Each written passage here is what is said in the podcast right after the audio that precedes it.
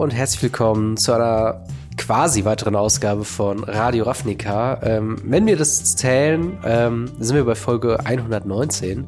Und wie ihr es gemerkt habt, kam äh, diesen Freitag keine Folge. Gerade zum Zeitpunkt, wo ich das hier aufnehme, ist äh, Samstag. Ich gucke mal auf die Uhr.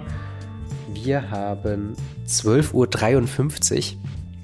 Und ähm, das wird eine etwas kürzere Folge. Marc ist nicht da.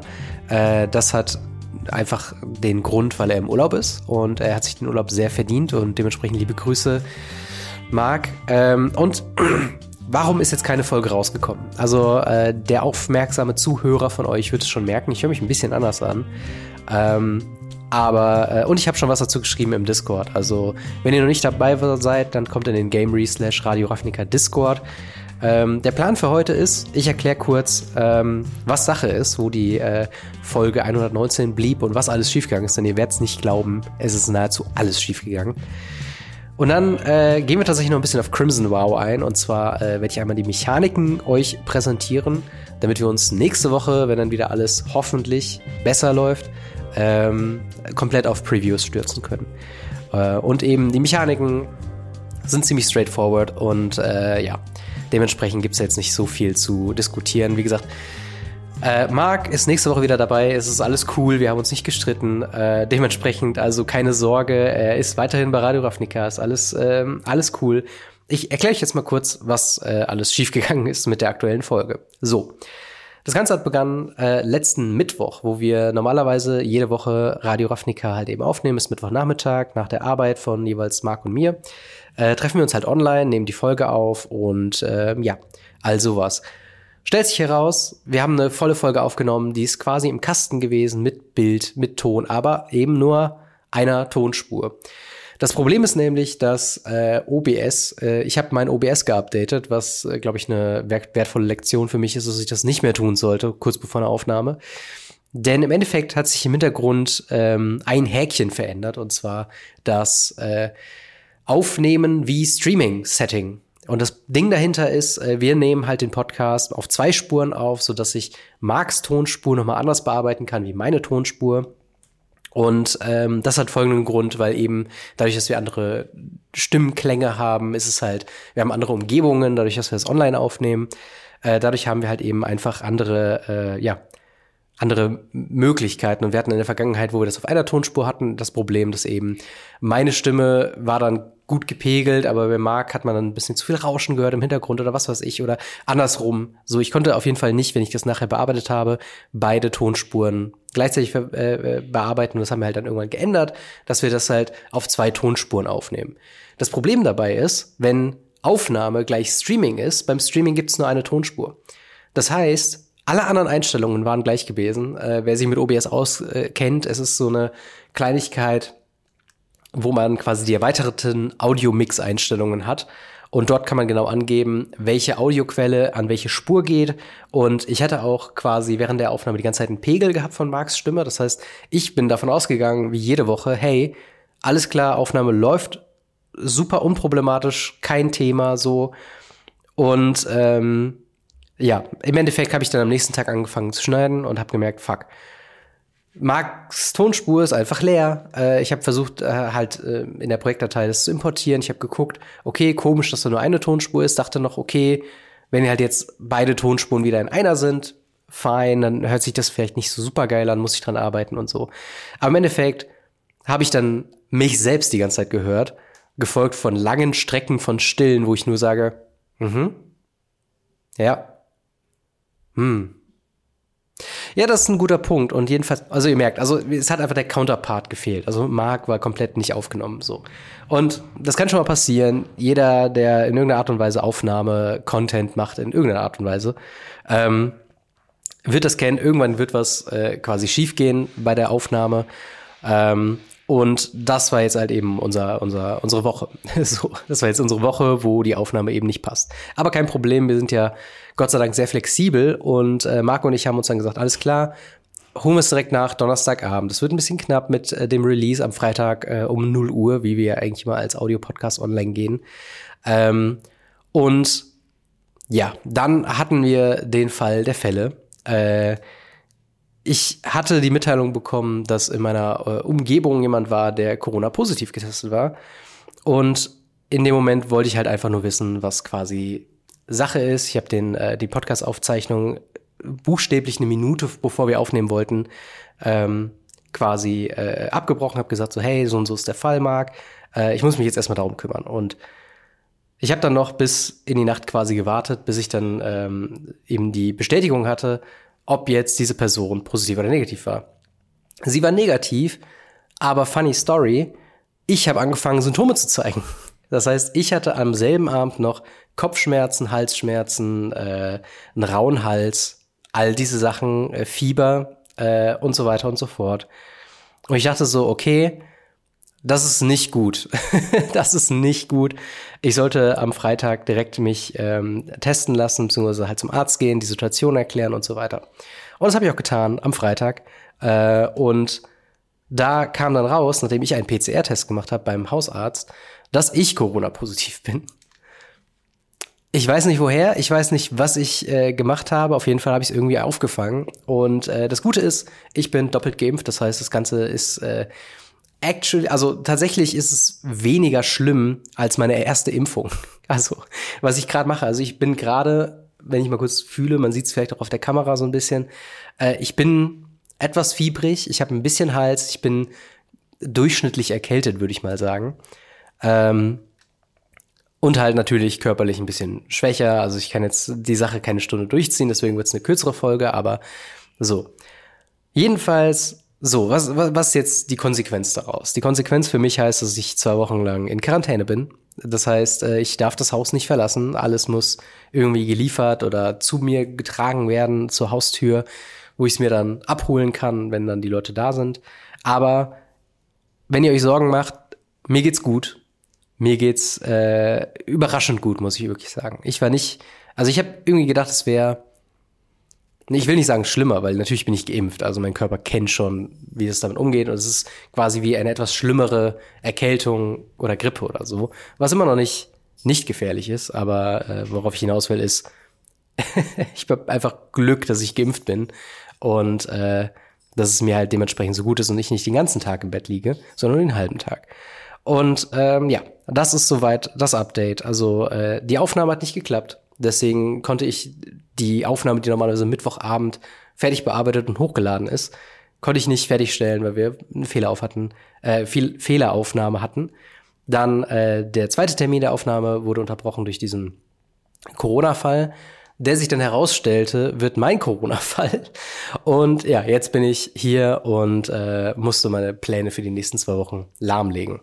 Ähm, ja, also das äh, stellt mich auf jeden Fall vor eine Herausforderung, die ich nicht vorbereitet war zu facen. Aber ähm, ja, ich meine, wie gesagt, mir geht's gut. Äh, alles äh, soweit paletti. Ich weiß nicht, wie ich mich fühle nächste Woche, was wenn es um in Richtung Folge 120 geht. Da müssen wir einfach mal gucken, wie es halt läuft. Aber ich wollte halt einfach die Folge ähm, quasi einmal jetzt so halb produzieren im Sinne von, ich erkläre euch einfach, was Sache ist äh, und dann, dann wisst ihr da auch Bescheid. Und wie gesagt, eigentlich ähm, wäre alles andere fein gelaufen, wäre wär auch mit meinem Test und so weiter, wäre das alles so geblieben. Nur die Aufnahme Mittwoch hätte geklappt, hättet ihr wahrscheinlich gar nichts gemerkt. Also das zeigt halt, ich glaube, ich habe es im Discord in meinem Text geschrieben, es ist so alles schief gegangen, was hätte schief gehen können. Und äh, dementsprechend, ja, das ist das Update äh, zu mir und warum die Folge 119 heute, äh, die natürlich dann dementsprechend später kam, beziehungsweise später kommt, ein bisschen anders läuft wie äh, erwartet. Aber wie gesagt, wir versuchen alle das Beste draus zu machen. Und ähm, wenn alles klar geht, wenn mein äh, Gesundwerden-Prozess so weitergeht wie jetzt die letzten zwei Tage, wo ich halt, wie gesagt, ähm, Donnerstagabend erste Symptome gezeigt habe, Freitag halt komplett äh, beim Arzt war und sonst nur im Bett und halt jetzt Samstagmorgen gut ausgeschlafen habe und äh, eben quasi das einfach auskuriere, habe ich große Hoffnung, dass ich halt, äh, dass es mir bald wieder besser geht. Aber wie gesagt, ich kann es nicht garantieren, deswegen halt einfach nur die Vorwarnung dafür. Ähm, aber ja, wenn ihr davon übrigens, äh, wenn ihr da mir irgendwas zukommen lassen wollt, irgendwelche Grüße oder sowas, dann kann ich nur sagen, kommt in Discord. Äh, ich habe da, wie gesagt, das Ganze nochmal in Textform geschrieben, äh, direkt am, äh, ich glaube, Donnerstag oder Freitag. Und da könnt ihr mir halt auch noch Fragen stellen oder was auch immer ihr mir gerne schicken wollt, könnt ihr das gerne, gerne dort tun. Ähm, aber ich würde mal sagen, das Ganze soll ja nicht nur um mich gehen und immer die Fehlschläge mit der aktuellen Folge, sondern wir wollen noch ein bisschen, ähm, wollen ein bisschen äh, Crimson Vow besprechen. Und zwar die Mechaniken. Ähm, inhaltlich bzw. Äh, thematisch geht's ja um die Hochzeit zwischen ähm, Olivia und Edgar Markov. Also nein, Olivia äh, oder sowas heißt sie. Und Edgar Markov. Äh, Edgar Markov ich habe es nicht ganz gecheckt, ehrlich gesagt, als ich die, die Präsentation gesehen habe. Aber äh, Edgar Markov war eigentlich tot oder leblos, sehr geschwächt. Und Olivia hat ihn quasi mit ihrem eigenen Blut wiederbelebt. Und äh, um ihn zu heiraten, um selbst an eine Position zu kommen, wo sie quasi den äh, Chef oder den, den Vorgänger aller Vampire, Edgar Markov, eben in der Tasche hat. Und das Ganze soll so ein politisches Dilemma sein, beziehungsweise eine politische Aufstiegschancen. Ähm, und natürlich haben ein paar Leute was dagegen und ein paar Leute äh, sind completely fine damit. Und wir haben Vampire, wir haben Spirits, wir haben Zombies, wir haben Humans. Und ähm, ja, eben haben wir schon eine sehr lange Spoiler-Season. Und ähm, dementsprechend, wie gesagt, ist es halt dieses äh, Hochzeitssetting, was ich persönlich finde, ist ziemlich cool.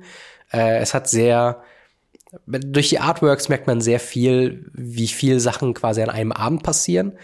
Und ähm, ja, ich bin da einfach sehr, äh, sehr aufgeregt drüber und bin gespannt, ob das halt äh, Standard ein bisschen quasi wachrüttelt. Aber was sind denn die Mechaniken, die wir in dem Set ähm, haben? Und da muss ich, glaube ich, sagen, ich habe es schon häufiger mal gesagt, ähm, aber es ist, äh, es ist die wohl, wie sage ich das, die merkwürdigste Mechanik, die ich jemals gesehen habe. Und zwar ist es Cleave. Cleave, äh, ich zeige euch gerade mal, beziehungsweise ich suche gerade mal äh, eine Karte, die da ganz gut herhalten kann äh, als, als, äh, äh als Erklärer. Und zwar Dig Up ist äh, eine ein Mana, ein grünes Mana Sorcery äh, mit eben der Fähigkeit Cleave für ein generisches, zwei schwarze und ein grünes. Mit dem Text und für die Leute, die das gerade als Podcast hören, ihr müsst es euch wirklich als ausgeschriebenen Text vorstellen. Search your library for a eckige Klammer, Basic Land, eckige Klammer zu. Äh, Basic Land, genau, Basic Land ist in eckigen Klammern, Card, eckige Klammer auf, reveal it, eckige Klammer zu, put it into your hand, then shuffle. So, und der Trick bei Cleave ist, dass du, ähm, wenn du die, wenn du den, ähm, also Cleave ist eine alternative Kosten, oder sind alternative Kosten, die du zahlen kannst anstatt des normalen ähm, Mana Values. Und ähm, also für ein Mana hast du den Text, wie er draufsteht. Uh, search your library for a basic land card, reveal it, put it into your hand, then shuffle. Für die Cleave-Kosten lassen wir den Text weg, der in den eckigen Klammern ist. Also für vier Mana macht Dig Up, search your library for a card, put it into your hand, then shuffle. Also es ist quasi einer der vielen, vielen Tutoren, ähm, die ich alles äh, nicht, die ich jetzt alle nicht äh, sofort parat habe. Ich glaube, das ist Vampiric Tutor oder so. Auf jeden Fall quasi ein Vier-Mana-Tutor. Ähm, für jede beliebige Karte am Anfang des, äh, der Runde kann es halt eine Möglichkeit sein, Basic Land zu bekommen. Und diese Ein-Mana Search Your Library for a Basic Land haben wir schon häufiger mal gehabt. Ähm, mit, der, mit dem Upgrade für vier Mana quasi einen Tutor zu haben, ist natürlich, es ist natürlich besser als diese anderen Effekte, die wir hatten. Aber wann kann man wirklich gut in einem Standardspiel oder einem Pionierspiel oder in einem modernen Spiel für vier Mana eine Karte raussuchen und dann hat es quasi keinen weiteren Effekt. Äh, und das ist halt so ein bisschen das, wo ich denke, dass die Karte, wenn sie gespielt wird, in Commander wahrscheinlich gespielt wird, in Golgari ist es wahrscheinlich ein All-Star. So am Anfang kann es dir helfen, eben die äh, Land, äh, die Länder quasi alles zusammenzukriegen, die man braucht. Und für vier Mana kann man sich dann irgendwas raussuchen. Das ist auf jeden Fall nie eine tote Karte. Ähm, selbst wenn es später wird. Also es ist eine, ich würde sagen, okaye Karte, aber wie gesagt, ich finde diese Umsetzung mit, ähm, mit Cleave sehr unschön. Und ich zeige euch natürlich auch noch meine Lieblingskarte ähm, mit Cleave, wo ich denke, es ist die fürchterlichste, fürchterlichste Art, Cleave zu designen. Und zwar Lantern Flare. Eine 2 Mana, eine generische und eine weiße für eine Instant mit Cleave. Äh, aber wir gucken jetzt erstmal uns den Effekt an für 2 Mana, den man bekommt. Das ist Lantern Flare deals X Damage to target creature or planeswalker and you gain X Life. Und dann in eckiger Klammer, X is the number of creatures you control. Entschuldigung, das kann sein, dass es häufiger passiert. Ähm, die Cleave-Kosten sind X, Rot und Weiß. Und ändert den Text quasi für X, Rot, Weiß. Lantern Flare deals X damage to target creature or planeswalker and you gain X life. So. Hierbei wird X definiert jetzt von den neuen alternativen Mana-Kosten und nicht mehr von der Anzahl an Kreaturen, die man kontrolliert. Ich persönlich, als ich das zum ersten Mal gesehen habe, ist jetzt das, sagen wir mal ehrlich, irgendwie zehnte Mal, wo ich die Karte lese. Ähm, und mittlerweile hat sich das bei mir natürlich schon ein bisschen, bisschen besser äh, etabliert, was diese Karte tut. Aber mein erster Impuls war bei Lantern Flare so, mein Gott, was? Wo ist jetzt das X hin, wenn ich quasi den, den äh, Punkt ausklammere, was X ist? So, und das ist halt wie eine komplizierte, weiß nicht, Mathe 3e Extra-Frage, äh, wo quasi diese Karte beschrieben wird und der Text wird rausgenommen, was ist X? So. Ähm, und ich finde es halt eine sehr unschöne Art, ähm, wenn wir schon bessere Möglichkeiten dieser Karte gesehen haben. Also wir hatten Dual-Karten, also äh, weiß nicht, Fire and Ice zum Beispiel, wo dann auf der einen Seite hätte man einfach Lantern Flare den normalen Text drauf gehabt und auf der anderen Seite quasi diese alternativen Kosten. Man hätte das über Kicker lösen können, man hätte das über alte, andere alternative Effekte packen können. Ich persönlich finde Cleave sehr, ähm, ja, nicht besonders gut umgesetzt. Also ich glaube, es kommt von einer Testkarte aus mit den Mystery Boostern. Äh, ich glaube, da hat man schon ein bisschen damit herumexperimentiert. Oder Overload ist auch so ein Fall, wo es quasi ähnlich ist, aber Overload kennt man halt schon. Ähm, und ich hätte mir einfach gewünscht, dass man in einem Regeltext jetzt keine eckigen Klammern hat, wo man sich quasi geistig dann wieder Buchstaben rauslöschen muss. Und gerade bei Dig Up sind es ja sowohl Sachen am Ende als auch mitten im Text. Und hier ist es jetzt quasi der letzte Satz, der halt noch eine irgendeinen Encounter quasi ähm, definiert, also X halt eben definiert. Und wenn das rausfällt, puh boy, keine Ahnung. Also es ist eine, eine, eine weirde Geschichte meiner Meinung nach. Ähm, dafür, dass es eigentlich gar nicht so problematisch ist. Ähm, ebenfalls nicht problematisch, meiner Meinung nach, ist Training. Äh, Training ist, äh, wer zu ähm, Gilden von Ravnica gespielt hat, äh, wird es kennen, äh, Mentor, aber umgedreht. Oder wenn man es schon äh, von ganz viel früher denkt, Evolve, ähm, wo man eben auch in einem Combat-Stat äh, eben 1-1-Marken verteilt. Training sagt in diesem Fall tatsächlich, dass ähm, die Kreatur, also der Reminder-Text von Training, bevor ich mich jetzt hier komplett ins komplett irritierend äh, irgendwo hinwerfe. Äh, der Reminder-Text von äh, Training ist Whenever this creature attacks with another creature with greater power, put a 1-1 counter on this creature. Und bei Mentor ist es quasi genau andersrum, wo die größere Kreatur eine 1-1-Counter auf eine kleinere Kreatur legt. Ähm, das heißt hier, wenn man so will, Training ist quasi der äh, Auszubildende und die größere Kreatur, äh, davon kann man lernen und dementsprechend größer werden. So, dass das nicht alles ist, was man mit Training machen kann, zeigt uns die Karte Savior of Ollenbock. Äh, drei Mana, eins, zwei Creature, Human, Soldier, äh, wobei ein generisches und zwei weiße Mana mit eben Training, was wir eben schon besprochen haben.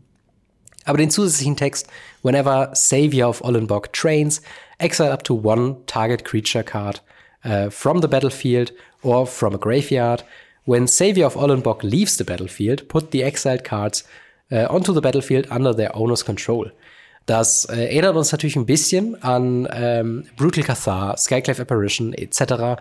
Möglichkeiten, dem Gegner quasi Kreaturen wegzunehmen. Diesmal allerdings nicht im ETB-Step, sondern im äh, Attack-Step. Ähm, also nicht, wenn sie reinkommt, sondern erst, wenn sie angreift, was es potenziell schlechter macht.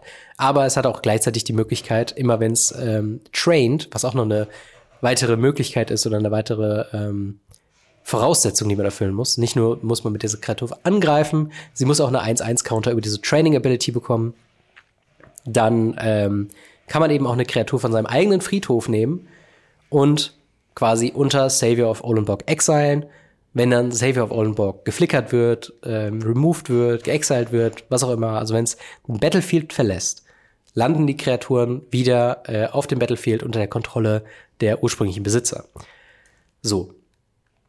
Man könnte ja jetzt auch denken, das ist gut für Graveyard Exile Shenanigans im Sinne von irgendjemand hat eine Graveyard Strategie äh, und wir exilen einfach die wichtige Karte oder die wichtige Kreatur aus dem Friedhof, ähm, wenn wir eben angreifen. Das kann funktionieren, aber man muss halt damit rechnen, wenn dann Savior of Ollenbock äh, geexiled wird, geflickert wird, zerstört wird, whatever, landet diese Kreatur eben nicht wieder im Friedhof und auch nicht im Exile, sondern eben auf dem Battlefield. Also der normale Use Case von dieser Karte wird wahrscheinlich sein, Gegner, äh, gegnerische Kreaturen zu removen im Attack Step. Ähm, oder halt eben andere Kreaturen von einem selbst zu reviven, äh, also quasi aus dem Friedhof wieder ins Battlefield zu kriegen, beziehungsweise erstmal so eine Zwischenphase, wo man dann sagt, okay, wenn dann diese Kreatur weggesweept wird oder removed wird, hat man dann selbst ein, zwei Kreaturen, die dann noch dazukommen. Glaube ich, dass diese Karte gut ist? Nein. Äh, das Problem meiner Meinung nach bei dieser Karte ist halt eben, dass äh, sie ist für drei Mana eine 1-2, was sehr, sehr wenig ist. Äh, ein Schock oder ein Play with Fire tötet diese Kreatur, was ein Riesenproblem ist. Klar, sie muss so niedrig quasi von den Nummern her sein, einfach nur, äh, damit Training häufig funktioniert. Ähm, aber wir haben allgemein, egal in welches Format man guckt, äh, bessere Three Drops, die den Effekt, den man hier haben möchte, besser erreicht. Äh, Im Standard eben Skyclave Apparition, Brutal Cathar. Brutal Cathar äh, im Speziellen hat sogar noch die Möglichkeit, durch den Day-and-Night-Cycle auch mehrere Kreaturen zu exilen vom Gegner. Ähm, eben mit demselben äh, äh, ja, Drawback, dass wenn Brutal Cathar removed wird, man die Sachen wieder bekommt. Und wenn es halt um, ja, um halt dieses Re Re Revival geht aus dem Friedhof, weiß ich nicht, ob man das in, in so einem weißen Deck, äh, in einem weißen, recht, doch recht aggressiven Deck überhaupt machen möchte. Also da ist mehr so der, der, ähm, der, der zweite Atem, den so ein Deck hat nach einem Sweeper oder so, ist eher in den Creature Lands, also so ein Faceless Haven in ähm, Cave of the Frost Dragon etc. Ähm, Effekten drin beehrt. Also man hat, glaube ich, nichts dagegen, wenn man gesweept wird, weil man hat ja in der Regel dann noch Creature Lands, mit denen man dann die letzten Damage-Punkte reinbringt. Und hier sich dann vielleicht eine ein- oder zwei Mana-Kreatur wieder aus dem, ne, wieder zu holen. Also zum einen glaube ich nicht, dass der Gegner das wirklich zulassen würde. Also wenn du halt so eine Kreatur auf dem Feld hast, die so mächtig sein kann, die aber sehr lange braucht. Also wir reden hier von, sie kommt ins Feld, sie muss erstmal liegen bleiben, bevor sie irgendwas macht. Wenn sie dann noch nicht removed wird, dann quasi in dem nächsten Zug muss sie angreifen, sie muss trainen. Das heißt, du musst noch eine andere Kreatur auch haben, die größer ist als diese Kreatur.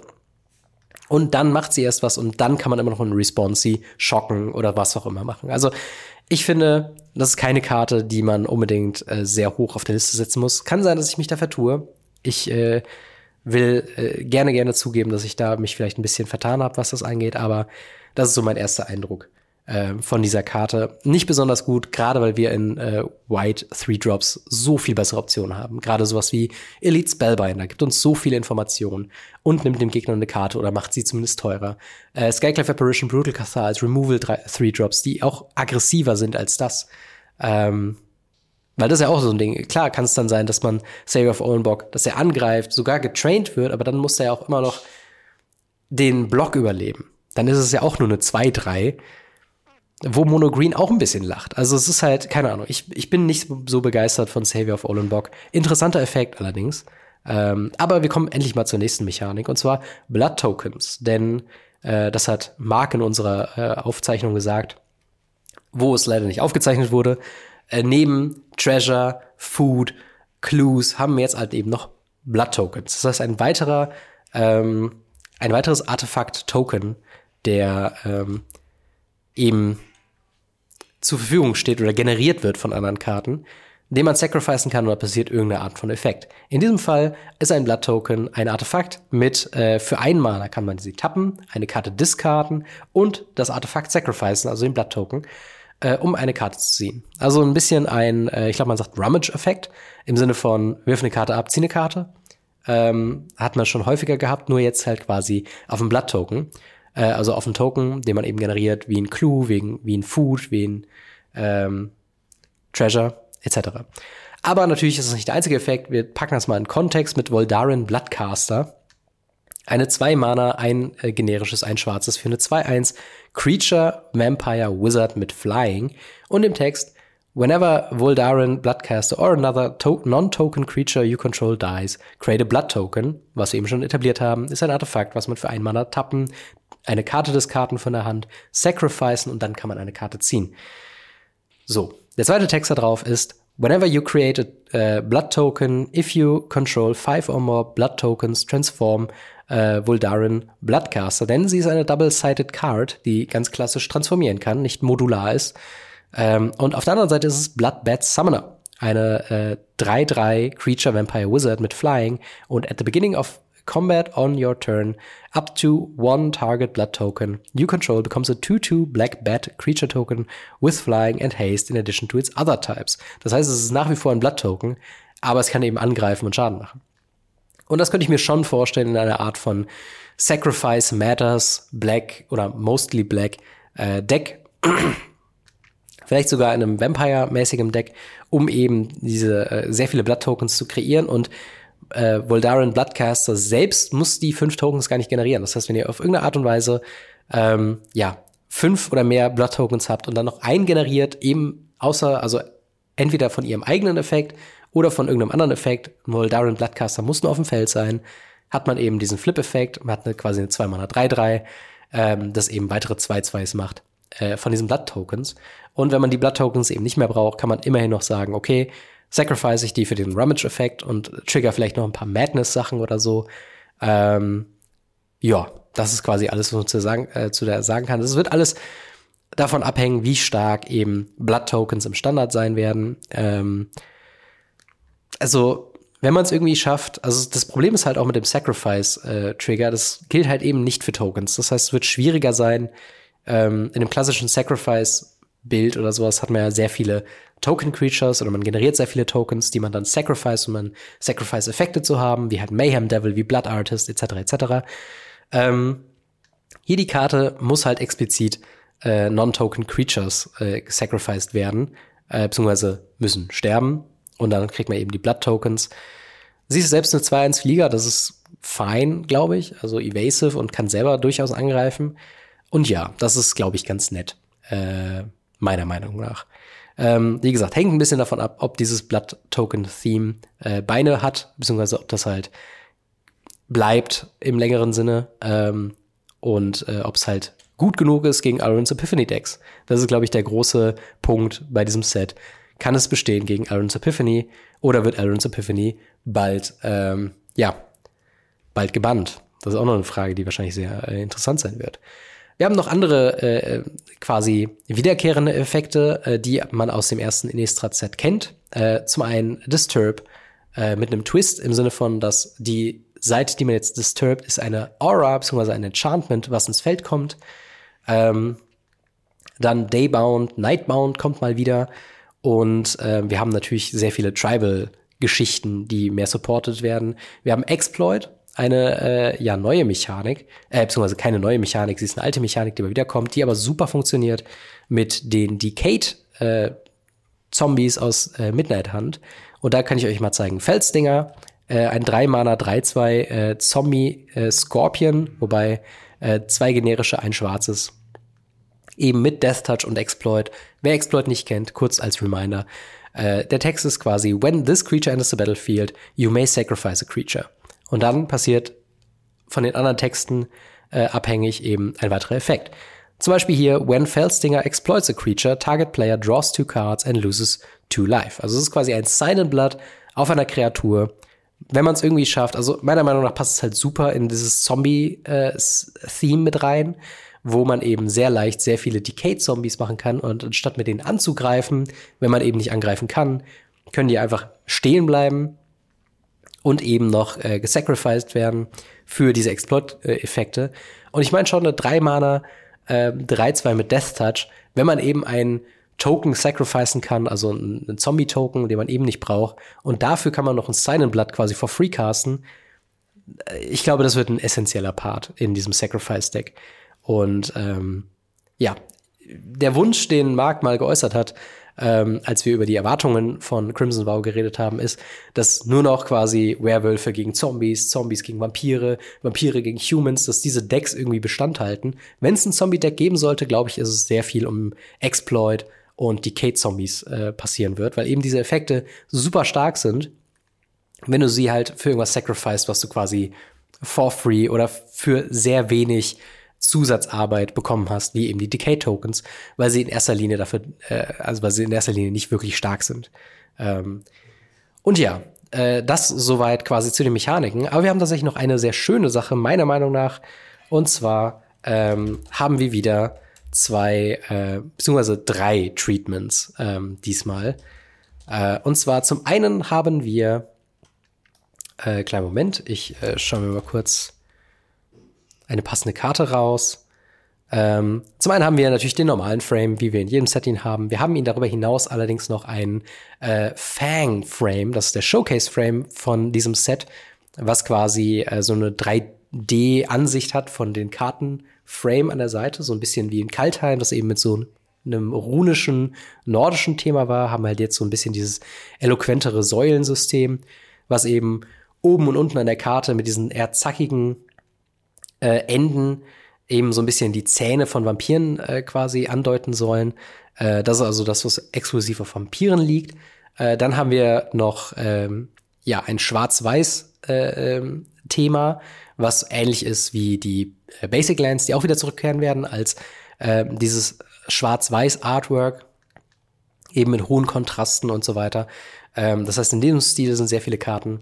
Ähm, halt noch zusätzlich. Natürlich gibt's wieder ein Extended Frame, eine Extended Artwork, äh, was man halten kann, was man will von. Aber das, warum ich eigentlich excited bin, ist, es gibt wieder ein Godzilla-ähnliches Treatment für besondere Karten.